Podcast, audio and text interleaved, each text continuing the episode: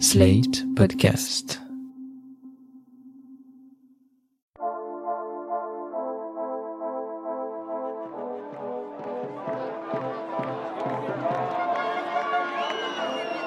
Automne 2018.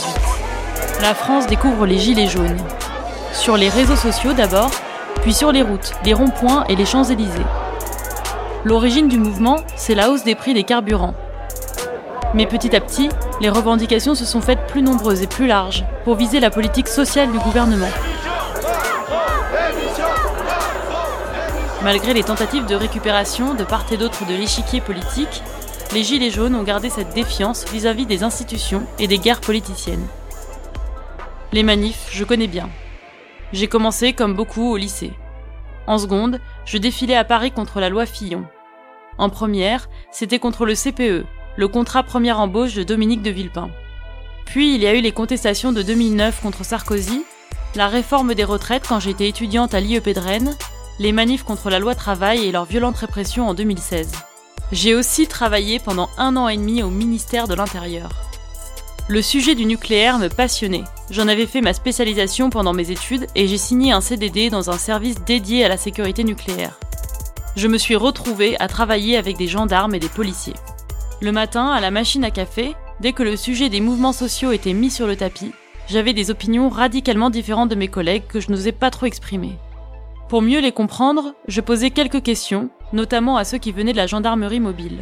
Mais globalement, je suis restée sur ma faim. Alors là, en pleine crise des Gilets jaunes, alors que le gouvernement dénonce la radicalisation des manifestants et que ces derniers alertent sur les violences policières, j'ai eu envie de tendre le micro à tout le monde. Aux manifestants comme aux membres des forces de l'ordre. C'est comme ça qu'est né ce projet de podcast. Face à l'incompréhension, face aux fantasmes, j'ai voulu répondre avec des faits sur les actions des manifestants, sur la répression, sur la couverture médiatique, sur la réponse judiciaire. J'ai donc décidé de vous emmener en manifestation. Avant, pendant, après, on va suivre toutes les étapes. Comment se préparent les protagonistes avant la manif? Comment la vivent-ils? Quel regard portent-ils les uns sur les autres? Tout d'abord, une manif, ça se prépare, et c'est l'objet de ce premier épisode. Pour ce reportage, je suis allée à un week-end anti-répression à Montreuil en juin mais je n'ai pas eu le droit d'enregistrer. J'ai donc décidé de vous faire entendre une formation qui a eu lieu à l'université Paris 8 en 2018, avant le 1er mai. Je me suis aussi rendue au centre d'entraînement des gendarmes mobiles à Saint-Astier, en Dordogne. Le colonel Fauvelet m'a emmené partout pendant une journée entière. Les forces du désordre, épisode 1, l'art de la guerre.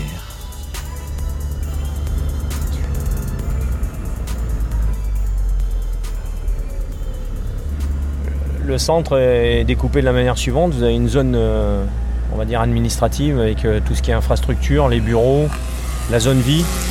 Euh, donc le soutien garage, matériel, munitions, etc. Donc là, on va faire un petit peu le tour de la zone, la zone vie. c'est par ailleurs l'endroit où les unités qui viennent en stage, où tous les stagiaires sont logés. Donc on a une capacité d'accueil assez importante puisqu'on peut monter jusqu'à 900 personnels. Et donc là, euh, tout est recentré au niveau de la place d'armes. Là, vous voyez par exemple, euh, certains de nos exercices d'ailleurs, comme vous pouvez le voir, démarrent d'ici. On va rentrer, alors c'est ce qu'on appelle nous des cantonnements, hein. c'est l'endroit où on loge nos, nos, personnels. Et là, je vous emmener donc là, on a un stage qui se déroule en ce moment avec 6 unités.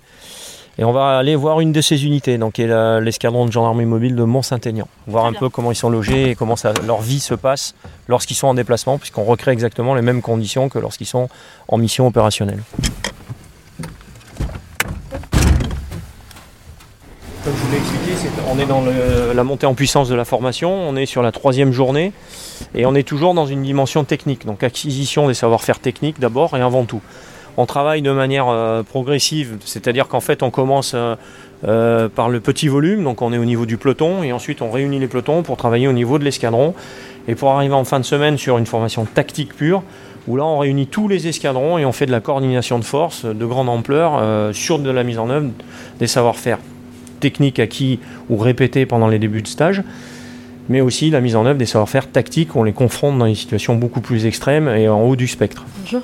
Donc là, comme je vous l'ai dit, le cantonnement de l'escadron de Mont-Saint-Aignan avec l'adjudant Stéphane Sens qui va venir nous dire bonjour, qui est le chef secrétaire de l'unité. Donc le gendarme Becker qui est aussi euh, adjoint au chef secrétaire sur la mission. L'adjudant Bito qui est euh, l'adjudant d'escadron. Donc en fait, une unité, lorsqu'elle se déplace, elle a aussi en permanence un soutien. Chaque soir avant de se coucher, les personnels visent un service pour savoir ce qu'ils font le lendemain. Pour mieux saisir le quotidien de la caserne, le colonel Fauvelet m'a emmené voir la chambre du gendarme Becker.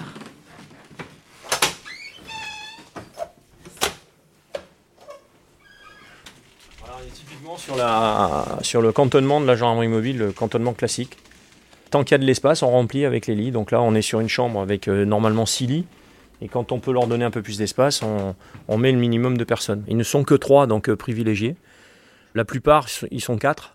C'est grégaire, la gendarmerie mobile. On aime être les uns avec les autres. Alors parfois, c'est un petit peu... Euh, on arrive à saturation, c'est vrai, mais ça favorise la cohésion, la connaissance de soi et tout. Et quand on arrive à avoir des chambres individuelles, les gens essaient de se regrouper quasi systématiquement. je mens est-ce que je vais vous poser quelques questions aussi d'ailleurs Pourquoi vous avez décidé de devenir gendarme mobile? Euh, C'était dans mon projet de carrière. J'ai fait euh, quelques années gendarme adjoint volontaire en peloton motorisé. Euh, j'ai réussi le concours sous-officier de gendarmerie, donc j'ai fait mon école et c'était dans mon dans mon projet de carrière un passage pour moi obligatoire en, tant que jeune gendarme sous-officier de, de, passer par la gendarmerie mobile qui est, qui est considérée un peu dans notre institution comme l'école de la vie où on apprend vraiment à, démarrer dans une vie militaire et justement vivre comme ça en groupe, euh, faire des déplacements, euh, découvrir la métropole et les outre-mer. Et, euh, avoir vraiment un métier encore un peu plus atypique que gendarme départemental, où on reste dans une, dans une vie avec des villages, où là on s'exporte vraiment loin et sur des missions très diverses. Et donc vous avez régulièrement des stages de remise à niveau Alors donc ici au CNEF j'en viens entre 2 et 4 ans à chaque fois. Et le reste du temps, on est employé sur des missions euh, vraiment opérationnelles, sur des périodes qui vont de une semaine, deux semaines, quatre semaines, jusqu'à six semaines en métropole et euh, trois mois en outre-mer. Combien de jours dans l'année est-ce que vous passez en mission euh, en moyenne? Aux alentours de 200-250 jours par an. Les années vraiment remplies, on est aux alentours de 8 mois sur 12 en déplacement. On est plus souvent à manger et à dormir avec les, les, camarades de l'escadron que, que à la maison avec nos familles. Dans ce centre immense, les gendarmes mobiles se forment au maintien de l'ordre. Ils y conduisent des exercices grandeur nature dans différents types de lieux, urbains ou ruraux. Il y a un bois, des rues, des avenues. On y trouve même une reproduction de centre-ville avec un bureau de poste, un coiffeur ou encore une banque. On va passer dans la zone d'exercice pur, donc on rentre dans le village. Et on va s'équiper tranquille et on y va. Hop là. Là pour le coup il y a des projectiles, il y a des tirs de grenades. On va aller voir au niveau des manifestants. D'accord. Donc là, la situation, euh, on travaille euh, savoir-faire technique au niveau de l'escadron. Donc on va avoir les quatre pelotons engagés, appuyés par un, euh, peloton de véhicules blindés. Donc on a deux VBRG qui appuient la manœuvre d'un escadron. Ils se retrouvent engagés pour dégager les axes, donc rendre la visibilité aux axes qui sont occupés par les manifestants extrêmement violents, avec certains agitateurs à l'intérieur. Vous avez donc une rue qui est ici occupée par les manifestants et qui ont mis en place des barricades pour empêcher le déploiement des forces. Vous voyez, donc là on a des tirs de dispersion qui viennent d'être opérés pour dégager les manifestants. Donc beaucoup de lacrymos. Donc les lacrymogènes qui ont été employés. Tout ça en vue de, en vue de protéger les, les adversaires, c'est-à-dire qu'on va s'en aller parce que là sinon on va, on va vite pleurer. Les manifestants ne tenant pas dans la lacry, ils se reculent, l'axe est vide on peut agir en sécurité. Pour éviter le retour des manifestants, on déploie les moyens. Vous voyez, donc les gendarmes mobiles à pied sont venus occuper les espaces qui étaient autrefois occupés par les manifestants et tiennent les manifestants à distance de la barricade. En fait, c'est une carcasse de voiture qui a été mise au milieu de la route. Et là, le véhicule blindé, qui est un engin assez lourd, qui peut représenter un danger au milieu des manifestants, on évite de le confronter directement aux manifestants, va pouvoir travailler dans de bonnes conditions. Direct, c'est si parler. On va essayer de Et donc euh, là, il y, a des, il y a des gendarmes qui jouent le rôle de manifestants, donc qui jettent des choses euh, sur, euh, sur les mobiles. Absolument. Hein. on a, le rôle, c'est on va jouer une séquence en tant que force de l'ordre, et l'après-midi, on inverse, on joue la séquence en tant que manifestant. On essaie de se rapprocher au plus près de la réalité, la limite étant la sécurité de nos personnels. Donc on utilise des projectiles en caoutchouc, par exemple. Ces tactiques de maintien de l'ordre, elles sont analysées par les manifestants, notamment lors de formations militantes. J'ai eu l'occasion d'assister à l'une d'elles, à l'université Paris 8, pendant les blocages de 2018. Un des trucs qu'ils ont fait aux dernières manifs, mais je pense pas que ça sera comme ça, ils encadrent sur les rues euh, adjacentes, ils font des gros blocus, euh, des gros blocages sur les rues adjacentes, mais ils sont pas proches de la manif. Et ils laissent le, cortège se déplacer comme il veut. Et après, à partir du moment où il y a de la casse, donc ils vont venir par les rues euh, perpendiculaires et agir sur le cortège. Ça, c'est le, le maintien de l'ordre traditionnel à Paris. Et sinon, il y a le truc qu'ils ont fait énormément en 2016, en 2017, c'est de, ce qu'on appelle à l'allemande. C'est en gros d'avoir des keufs partout à tous les angles et des fois d'avoir un, groupe de keufs sur un bord de la manifestation au contact directement. Clairement, quand ils font ça, c'est qu'ils veulent qu'il y ait de la table pour pouvoir montrer des images aux, 20h en disant regardez, euh, les casseurs, euh, ils sont, violents. On fait travailler les savoir-faire, mais aussi on remet dans le cadre légal. Donc on, on rappelle euh, la nécessité de communication malgré euh, la violence extrême des manifestants, mais surtout la loi qui nous impose de faire des sommations, l'optimisation des moyens, on, utilise la dispersion avec les lacrymogènes quand c'est strictement nécessaire. En fait, on, agit toujours sur le triptyque légalité, sécurité, efficacité. Est-ce que vous pouvez m'expliquer dans quel cadre sont utilisés les engins blindés? Le VBRG, c'est un moyen euh, d'appui spécialisé, c'est un appui à la mobilité dans la manœuvre de la mobile. Donc nous, on a tendance à dire qu'on en a besoin quasiment systématiquement. En tout cas, quand on l'a, c'est quand même un appui supplémentaire. En revanche, les conditions légales dans leur emploi, oui, elles sont très strictes. Hein. En termes tactiques purs, c'est une protection du personnel, c'est aussi une protection de l'adversaire paradoxalement, parce que quand un engin blindé occupe un espace, l'adversaire évite de venir trop au contact. Donc on gagne, on gagne vraiment de l'espace c'est imposant, c'est dissuasif, donc euh, on peut difficilement s'en passer.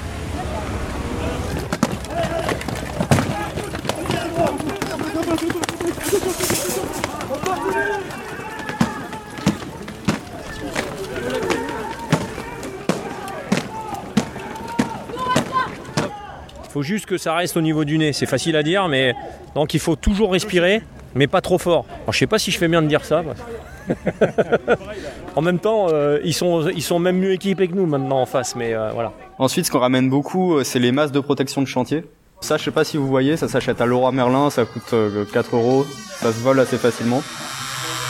Si vous avez ça, que vous prenez des éclats de, de, grenades ou même des coups ou des tirs de flashball, votre œil il est tranquille. Et ensuite, le truc que je vous conseille de prendre personnellement, c'est les masques de ski. Déjà, ça protège beaucoup mieux que des lunettes de piscine. Et ensuite, comme c'est généralement très souple, même si vous prenez un coup dessus, ça va pas euh, empirer la chose. Ça vous, protégera mieux des éclats et des flashballs que les lunettes de, de piscine. Faut pas s'arrêter de respirer. Ça va brûler les yeux dans un premier temps. C'est un incapacitant, hein, donc en fait il irrite tout ce qui est muqueuse, donc on va avoir une forte irritation au niveau des yeux, ensuite au niveau du nez. Si vous avalez dans les poumons, là, c'est vous, vous vomissez quoi. Par la bouche, il n'y a aucun moyen de s'habituer. Il y aura toujours un moment où si vous êtes dans le nuage de gaz, vous allez vous allez vous étouffer. On peut ramener euh, deux types de protection qui viennent euh, qui viennent pareil du, bâtiment. C'est les masques anti-poussière et les masques euh, les masques à cartouche. Le souci de ces masques-là, c'est que déjà ils sont très difficiles à dissimuler sur soi. C'est plus difficile si vous faites contrôler avec ça de, dire que non, vous êtes un manifestant lambda, tout ça. Ils vont direct vous cataloguer comme un, un manifestant violent. Et pour ça, je vous conseillerais plutôt de prendre un, un truc qui protège un peu moins, mais qui protège vraiment bien. C'est les masques anti-poussière. Des masques en papier avec généralement une valve aussi. Et, je vois que tous les gendarmes mobiles là n'ont pas de masque à gaz. Est-ce qu'ils sont quand même habitués à force de respirer des lacrymos Non, non. Alors déjà, on ne s'habitue jamais à la lacrymogène, c'est pas vrai. Et ensuite, regardez bien, c'est pas tout le monde. Il n'y en a que quelques-uns qui n'ont pas le, lui notamment, parce qu'en fait, ce sont les chefs. Et comme le masque euh, rend, de donner des ordres. rend inaudible, en fait, on le porte ponctuellement quand on en a besoin, ce qui fait que vous voyez que les chefs l'ont en, sautoir. Hein. Charlie, Charlie, euh, le capitaine Palais qui est là. Captain Palais, c'est plus de 30 ans de gendarmerie mobile. On s'habitue à la lacry Pas spécialement. Jamais. On a un lieutenant féminin qui arrive. Je récupérer mon bravo, point de. Bravo en réserve là Bravo Bravo Il n'est pas en unité depuis très longtemps, donc ça va être. Je l'ai vu en stage euh, de formation officier l'année dernière, me semble-t-il.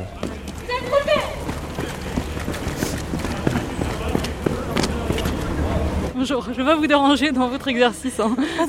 Alors est-ce que vous pouvez m'expliquer ce que vous êtes en train de faire? Euh, du coup là on a donc dégagé euh, donc, euh, les manifestants et on va donc progresser donc, dans cette direction. Donc là, on s'est servi des VB euh, RG de façon à pouvoir euh, donc euh, dégager l'obstacle. Et là, euh, je, mets, euh, des, je positionne mes éléments donc de façon à pouvoir avoir euh, des vues sur tout le dispositif. Ouais, je vais, je vais reprendre là. Vous aurez des flics à tous les angles de rue et peut-être un groupe de, de, de CSI qui, ou de BACE euh, qui sera per- perpétuellement menaçant. Et quand il y aura des, des situations de tension, ce qu'ils font beaucoup, c'est d'essayer de couper le cortège de tête en plein milieu, en faisant une charge et de, de, de créer des, de l'espace en tirant des lacrymos, des grenades, des trucs comme ça. À ce moment-là, c'est une guerre de position, faut essayer de leur laisser le, le moins possible, de venir le plus au contact. Et en fait, plus il y aura de pression des deux côtés, et c'est- dur de maintenir la pression parce qu'ils sont violents, quoi plus il y aura de pression, plus ils seront aptes à lâcher le truc et à pouvoir nous, re- nous re- relaisser avoir un cortège. Et ce qu'ils font beaucoup, en fait, à chaque fois, ils prévoient un guet-apens avec un canon à eau. Ils veulent faire rentrer le canon à eau dans la foule et tirer dans tous les tas. Alors ça c'est le commandant d'escadron, donc il est mis dans la situation, donc l'exercice qui est conduit en ce moment est conduit par lui. Donc il est, c'est lui qui est plongé dans cette situation-là. On lui met les moyens, on lui fixe les missions, et lui on le voit commander. Voilà. C'est un type brillant en plus. D'accord. Vous mettez pas dans la lacryte parce que vous... Ouais, parce que là, c'est un peu. Euh, là, ce qui se passe, euh, c'est que face à nous, on avait des émeutiers de plus en plus euh, violents. Ma mission, c'était reconnaître un axe particulier, ma mission fixée, et je me suis retrouvé face à une barricade. J'ai dû m'emparer de la barricade. J'ai fait une reconnaissance de cette barricade qui est piégée. Donc, j'utilise les véhicules blindés pour pouvoir dégager cette barricade, faire un test choc.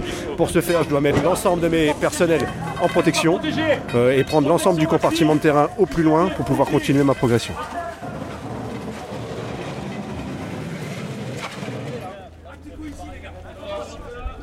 Quand vous allez en manifestation, vous y allez pas tout seul, évidemment, vous y allez en binôme, vous y allez avec vos potes, vous y allez avec euh, votre groupe ou des trucs comme ça. Le maintien de l'ordre, je sais pas si vous avez remarqué, mais c'est euh, c'est du contact. Mais euh, quand je dis du contact, nous au sein des forces de l'ordre, on n'agit jamais seul. Il y a toujours un gars qui nous contrôle. Donc le gars qui est devant, il y a un gars derrière qui le contrôle. Le gars qui est à droite regarde celui qui est à gauche. On veille toujours les uns sur les autres. Beaucoup de gens, si la manifestation est violente et agitée ou s'ils sont blessés, vont garder des séquelles euh, de la manif et ça sera pas juste une histoire euh, physique, il y aura aussi beaucoup de séquelles psychologiques. Donc euh, soyez toujours attentifs à l'état euh, psychologique de vos camarades après, sur comment ils vivent la manifestation, sur comment ils vivent le fait d'être blessés. Vous savez, on peut vite perdre de vue les, les camarades. hein. Ça peut aller très très vite. hein. Le mouvement peut s'amorcer. Il suffit qu'on ait un moment d'inattention, puis on n'est pas dans le mouvement. En manifestation, tous vos sens sont pris quasiment. Vous paniquerez au niveau des yeux, généralement vous regarderez que la police, ou alors il y aura beaucoup de monde autour, il y aura une grosse foule. Vous entendrez plus rien parce qu'il y a du brouhaha, il y a des slogans, il y a des grenades, il y a, il y a des pétards, euh, il y a des, il y a des camions de la CGT qui mettent de la mauvaise musique. Vous verrez plus rien puisque vous êtes gazé. Donc la seule sensation pour euh, se transmettre des informations, il y a soit de gueuler dans l'oreille de, vo- de- de votre binôme, mais ça c'est pas toujours possible, soit le toucher. On va faire un exercice pour apprendre à communiquer avec euh, son binôme sur euh, les déplacements en utilisant juste le toucher. Juste avec une main dans le dos. Donc bah levez-vous et trouvez un binôme. hein. Ici la gendarmerie nationale. Pour votre sécurité, dispersez-vous. On va faire usage de la C'est une leçon qu'on a retenue des Gilets jaunes. On essaie au maximum de communiquer avec la foule pour expliquer euh, ce qu'on va faire, ce qu'on attend d'eux, et pour, se, pour essayer de discriminer davantage les manifestants qu'on a face à nous. On entend trop des gens qui nous disent euh, on ne demandait rien, on ne on sait pas ce qui se passait, on était là pour manifester paisiblement, en, total, euh, euh, en étant pacifique, et on a pris des grenades euh, sur la tête. Donc en fait, Là, il y, a, il y a les obligations légales avec les sommations. Maintenant, on continue euh, par le biais d'avertissements, voire d'injonctions. On a même des gendarmes en contact qui discutent avec les manifestants. Mais alors c'est vrai que parfois en manifestation, quand on est dans le cortège, on n'entend pas du tout les sommations. Et en fait, on va quand même prendre euh, la répression de, de plein fouet alors qu'on n'a pas entendu les sommations parce qu'on n'était pas forcément euh, en première ligne. C'est c'est une réalité. On a des moyens techniques qui sont euh, malheureusement qui ont montré leurs limites parce que jusqu'à maintenant c'était largement suffisant et adapté. Maintenant, on a besoin d'avoir un, outil qui permette de communiquer dans la profondeur de manière distincte. Dans la panoplie des manifestants, il y a les banderoles renforcées. Ils peuvent s'en servir de bouclier pour se protéger eux-mêmes et le cortège derrière eux. Pour la tenir, il faut former une chaîne humaine, solidaire, qui puisse empêcher les interpellations. Ce jour-là, les étudiants s'entraînent à se tenir par le bras et à faire front face aux attaques de la police. Et là, vous avez, vous avez un grand moment de tension. Il y a euh, genre euh, 50 CRS qui arrivent et qui tapent sur le bouclier comme ça. Donc là, vous reculez, parce que la manif derrière vous recule. Et voilà, et les, les keufs sont loin et commencent à être vraiment agressifs. Et hop, vous passez en chaîne anglaise le premier rang. Ok. Chaîne anglaise. Comme ça. Le quinconce, c'est bien pour se déplacer en ayant, en ayant de la gueule. C'est bien pour résister. Mais la chaîne anglaise, c'est très très bien pour résister. Et là, on recule. On recule, c'est le moment de panique, on recule. Vite, attention, il charge chaîne anglaise. Il charge, il charge, il charge, il charge, il charge. Il charge chaîne anglaise. Allez, allez, là ils sont à 30 mètres, là ils sont à 20 mètres. Ah, là, voilà, là, ah, bam. Il charge. Ah, tu un Chut. On va faire un petit point théorique sur la- le positionnement dans les chaînes. Les, les rôles, c'est important. Le premier rang, son rôle, c'est juste d'être au premier rang, d'être bouclier humain d'une certaine façon. Parce que quand vous serez au premier rang, vous serez très paniqué et vous vous focaliserez que sur les mouvements des flics. Et vous verrez que ça. Si vous avez une banderole, en plus, vous devrez la tenir, donc vous verrez rien. Le second rang, vous, vous ce que vous devrez faire attention, c'est très important de, quand vous reculez, faire attention au trottoir ou aux trucs comme ça. Après, le, le second, le second rang, ça permet aussi de voir les mouvements des flics. Et ensuite, le troisième rang, eux, ils ont la tête un peu plus tranquille. Ça leur permet de, de voir les mouvements de la police, de voir les mouvements de foule derrière, de réfléchir à où diriger le bloc de personnes.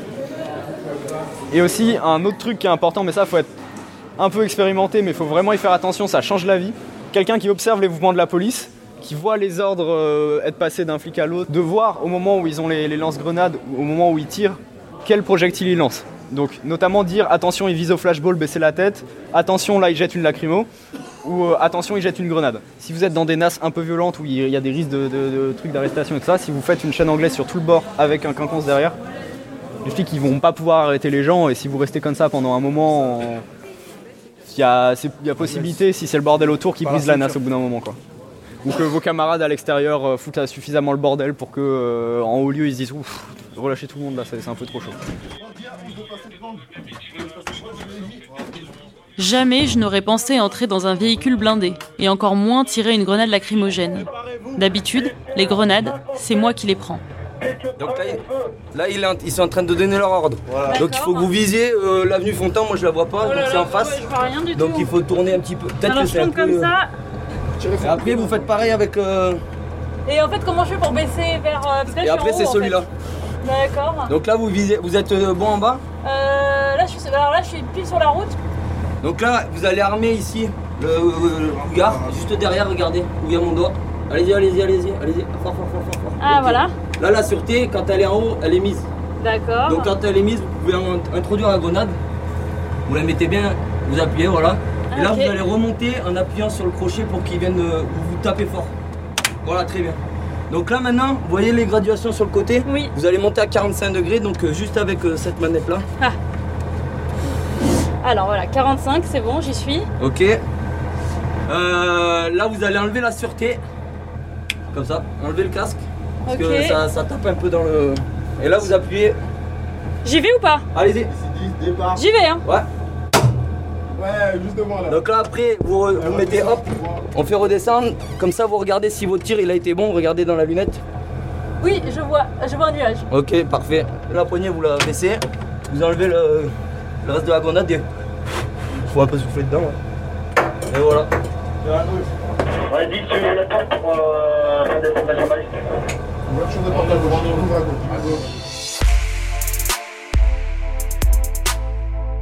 Dans les deux prochains épisodes, je vous emmène en manif. Côté police et gendarmes d'abord, puis côté manifestants. Équipement, armes, tactiques, on va voir comment ils se confrontent de chaque côté de la barricade.